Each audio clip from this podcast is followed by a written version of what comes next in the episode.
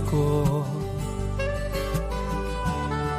trovador de mi pueblo, hoy perseguido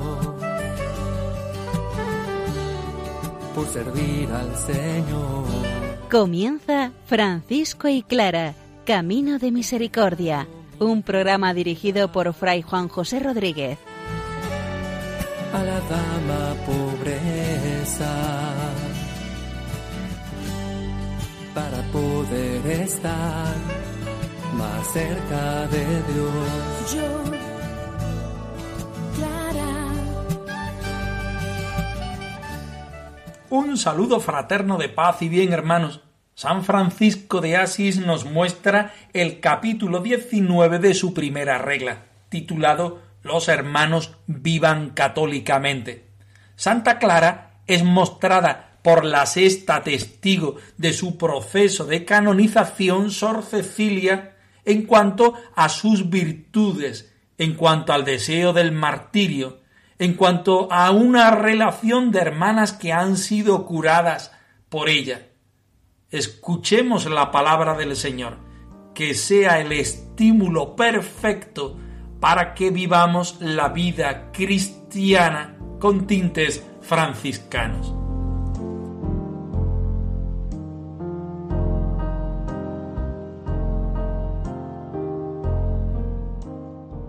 De los Hechos de los Apóstoles.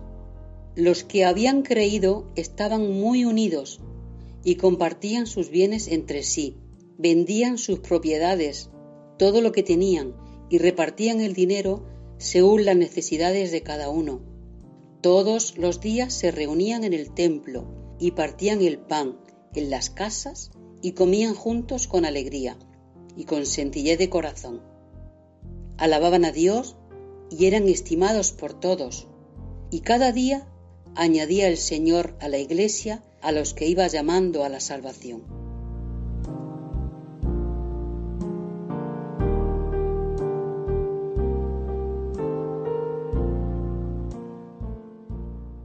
San Francisco invita a los hermanos menores a que sean católicos, pero resulta que nosotros entendemos por católicos algo distinto a lo que San Francisco decía. Los hermanos que sean realmente cristianos y den testimonio y amen a la Iglesia. Escuchemos el texto. Voy a seguir tus huellas, voy a seguir voy a caminar contigo en pobreza y humildad, voy a dar mi vida por el pobre, por el que necesita de mi amor. Todos los hermanos sean católicos, vivan y hablen católicamente. Pero si alguno se desviara de la fe y vida católica, de palabra o de hecho, y no se enmendara, sea expulsado absolutamente de nuestra fraternidad, y tengamos a todos los clérigos y a todos los religiosos por señores nuestros en aquellas cosas que miran a la salud del alma, y no nos desvíen de nuestra religión, y veneremos en el Señor el orden y oficio y ministerio de ellos.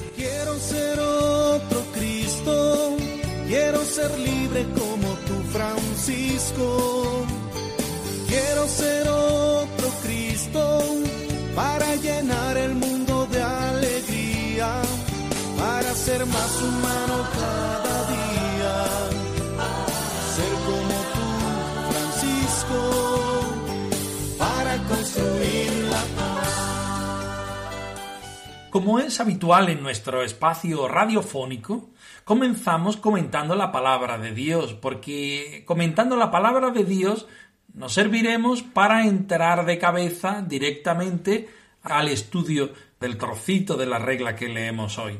Hechos nos explica cuál es la comunidad ideal.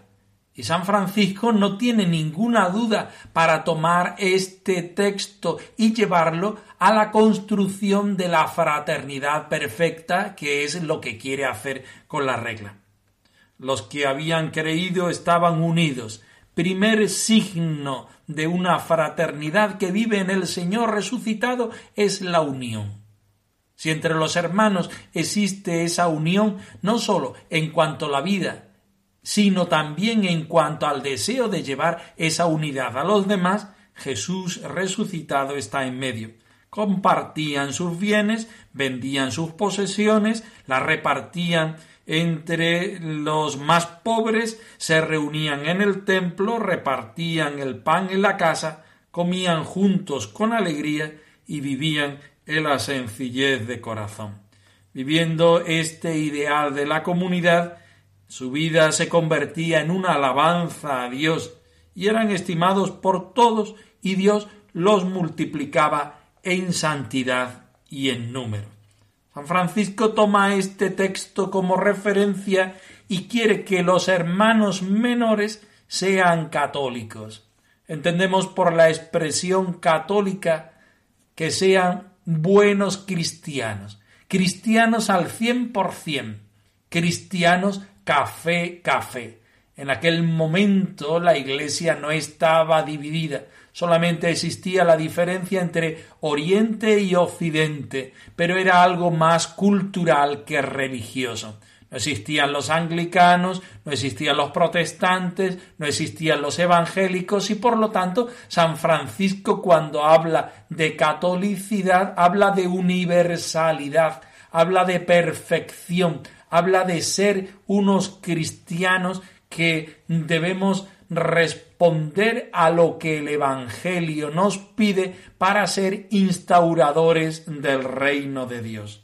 Así pues empieza el capítulo diciendo todos los hermanos sean católicos, es decir, vivan y hablen católicamente.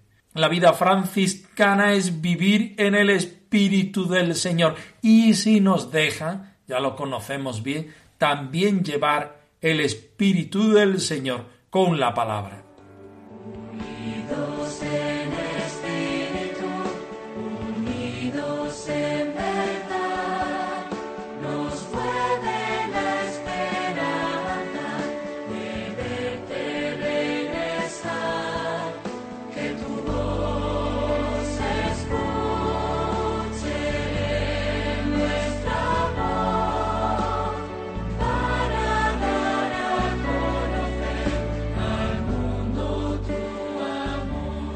Así pues, el texto dice que todos los hermanos sean católicos, vivan y hablen católicamente, estén dentro de la vivencia del mandamiento del amor.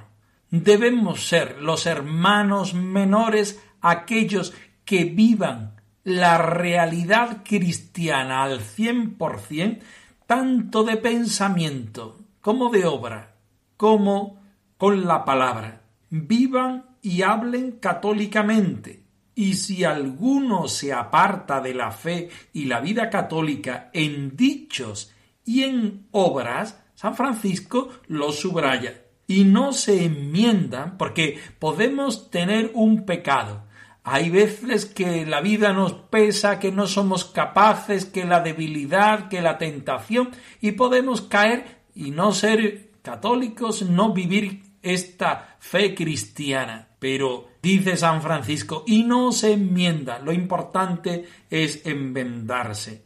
Porque el único pecado que no se puede perdonar es aquel que atenta contra el Espíritu Santo. Mientras que dejemos una puerta abierta al Señor para que Él nos asista y nosotros seamos cristianos al estilo de como quiere el Señor, la cosa irá bien.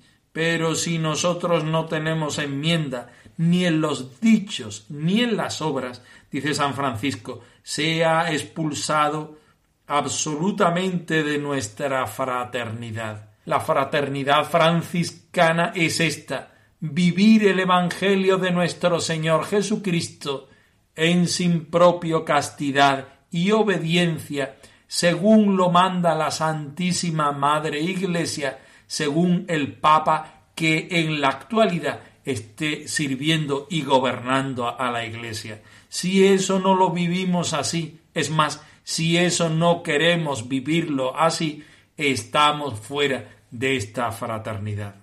San Francisco nuevamente invita a cada uno de los hermanos a retomar este estilo de vida, a querer tener en el corazón, en la vida, en la palabra, lo único importante y necesario que es querer ser evangelio vivo y viviente, querer vivir el mandamiento del amor como la ley única, como el leitmotiv de ser cristiano.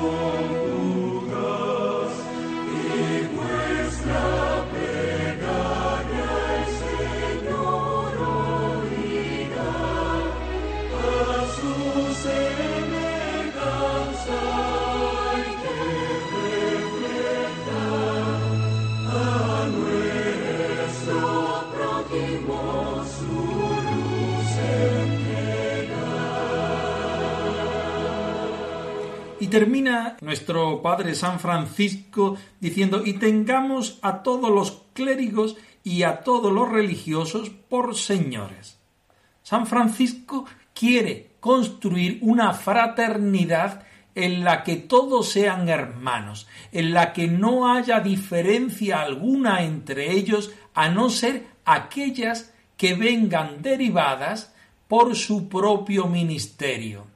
Francisco tiene en cuenta aquí el ministerio sacerdotal.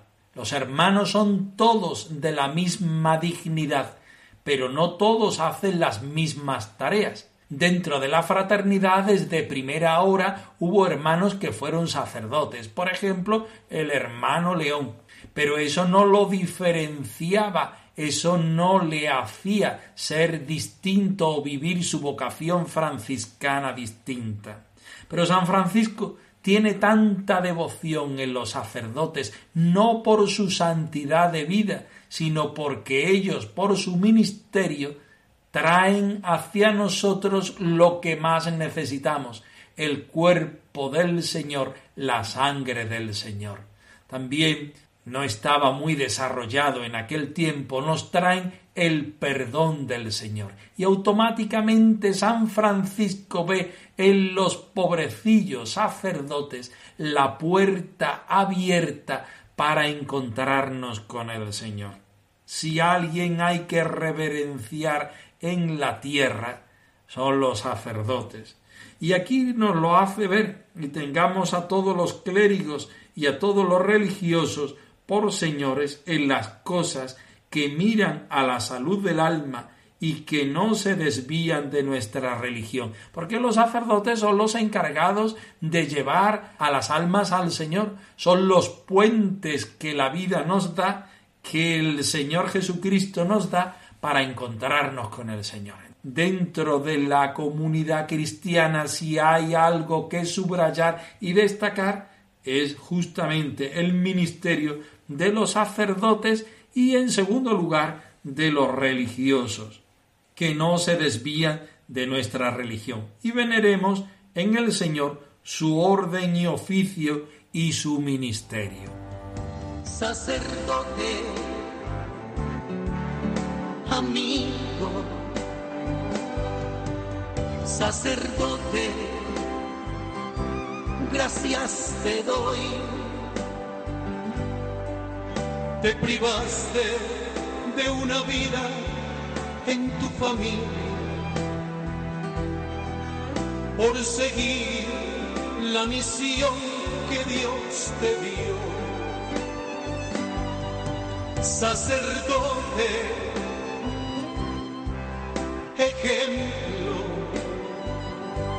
sacerdote, mi buen pastor. Tus palabras orientan mi camino y tu fe nos lleva alegres hacia Dios. Seguimos estudiando el relato de la sexta testigo del proceso de canonización de nuestra Madre Santa Clara, Sor Cecilia, que entra hoy en materia, contándonos cómo era Santa Clara para ella misma, aunque sabemos que le cuesta, y haciendo un relato de aquellos milagros que han sido sus propias hermanas benefactoras de los mismos. Escuchemos el texto. Me has creado para el amor, me llamaste a servir y escogí tu voluntad. Con fidelidad te serviré, con tu gracia creceré e iré más lejos en el amor. Dijo también que la dicha Madonna Clara tenía tal fervor de espíritu que a gusto deseaba soportar el martirio por amor del Señor. Y lo demostró cuando, al enterarse de que en Marruecos habían sido martirizados algunos frailes, dijo que quería ir allí. Y la testigo había llorado por este motivo. Esto ocurrió antes de que ella enfermase. Preguntada sobre quién había presenciado esto, respondió que ya habían muerto las que estuvieron presentes. Sobre la humildad de la dicha santa, sobre la aspereza del lecho y de los vestidos y sobre su abstinencia y el ayuno, dijo lo mismo que había dicho Sor Felipa, y añadió que lavaba con sus manos los bacines de las hermanas enfermas, en los cuales a veces había lombrices, y como decía la misma Madonna, no sentía ningún hedor sino por el contrario sentía perfume. Dijo también que el Señor le concedió la gracia de curar a varias hermanas de sus enfermedades, trazando sobre ellas con la mano la señal de la cruz. A Sor Amada, Sor Bienvenida, Sor Cristina, Sor Andrea, como había dicho Sor Felipa, que prestó declaración antes, y curó a la misma Sor Celina, como dijo Sor Amada y conoció también a otros que fueron llevados al monasterio a la dicha Santa Madre para ser curados, y ella trazó sobre ellos la señal de la cruz y quedaron curados. Sin embargo, no podía dar sus nombres ni los había visto después ni tampoco antes, pues la testigo permaneció siempre encerrada en el monasterio. Sobre el amor a la pobreza y sobre la virtud de la oración de Madonna Clara y sobre la liberación de la ciudad y del monasterio, dijo lo mismo que Sor Felipa. También dijo que siempre, cuando se acercaba algún peligro, todas las hermanas, por mandato de la Santa Madre, recurrían a la ayuda de la oración. Conocerte a ti es amar, amarte a ti es servir, servirte a ti es entregar mi vida a los demás. Es curioso como las testigos una y otra van repitiendo la misma experiencia acerca de la santidad y vida de nuestra Madre Santa Clara. Sor Cecilia en el corazón de su testimonio acerca de la santidad de Santa Clara nos va diciendo algo que nosotros ya conocemos. Lo que también es verdad y queremos reforzar en este momento es la percepción personal que esta testigo tiene acerca de la Santa Madre. Fervor al Señor, deseosa de vivir el martirio por amor. Incluso mm, había escuchado Santa Clara que algunos de los frailes habían ido a Marruecos y habían sufrido allí el martirio y Santa Clara por puro amor al Señor quería también vivir esta vocación dentro de la Iglesia. Se refiere a los hermanos protomártires de la orden, a los cuales San Francisco los dejó ir a las misiones entre sarracenos como hemos visto en capítulos anteriores. Santa Clara, lejos de poner sangre y un sentimiento oscuro en todo esto, lo que ve es el ardor de esa fe que quiere entregarse al Señor, que no ve los peligros, sino pone todo el amor en la entrega, todo el amor en repartir y llevar el Evangelio.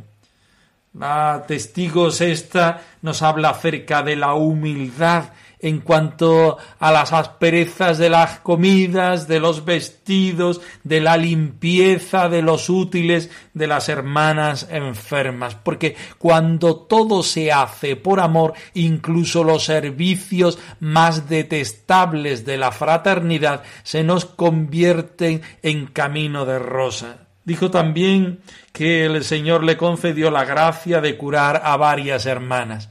Y Sor Cecilia nos pone aquí el nombre de cada una de las hermanas que fueron curadas, Sor Amada, Sor Bienvenida, Sor Cristina, Sor Andrea, como lo había dicho Sor Felipa, y también curó a la misma Sor Cecilia, es decir, la testigo que nos está hablando, eh, según había dicho anteriormente Sor Amada. Esta es la fraternidad real del convento de San Damián en tiempos de la Madre Santa Clara. Ellas con nombres y apellidos encuentran la santidad del Señor reflejada en Clara, en la Madre Santa Clara, en su abadesa, y no tienen a menos el gusto que mostrarnos cómo Dios fue escribiendo derecho sobre los renglones torcidos que muchas veces le propiciaba la enfermedad,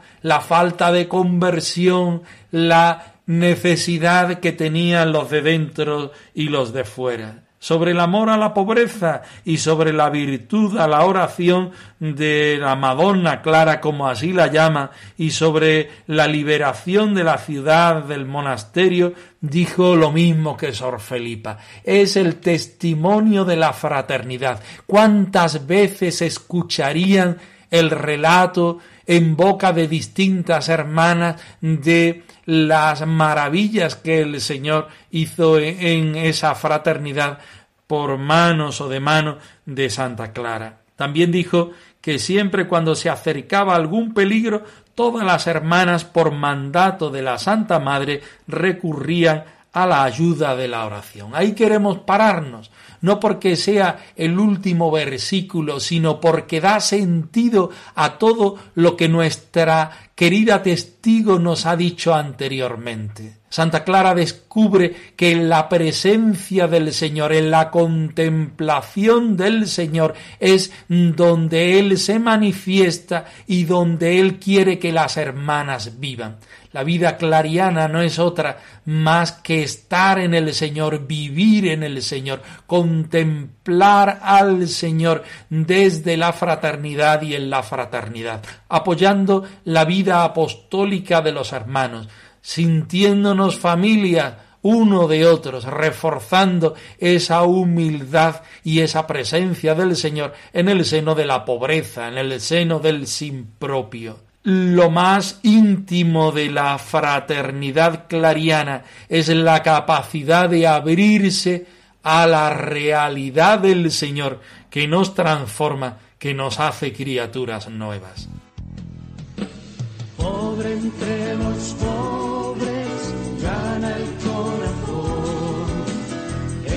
Eres fuerte y joven, símbolo de paz y enamorada de la vida, de la vida.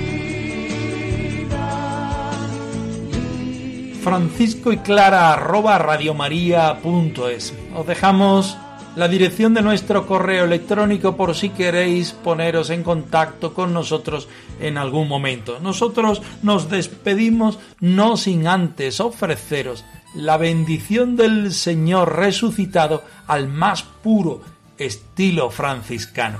Que el Señor os conceda la paz y el bien, hermanos. Yo, Francisco,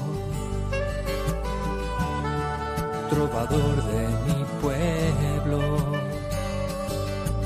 hoy perseguido por servir al Señor. Han escuchado en Radio María Francisco y Clara, Camino de Misericordia, un programa dirigido por Fray Juan José Rodríguez. A la dama pobreza para poder estar más cerca de Dios.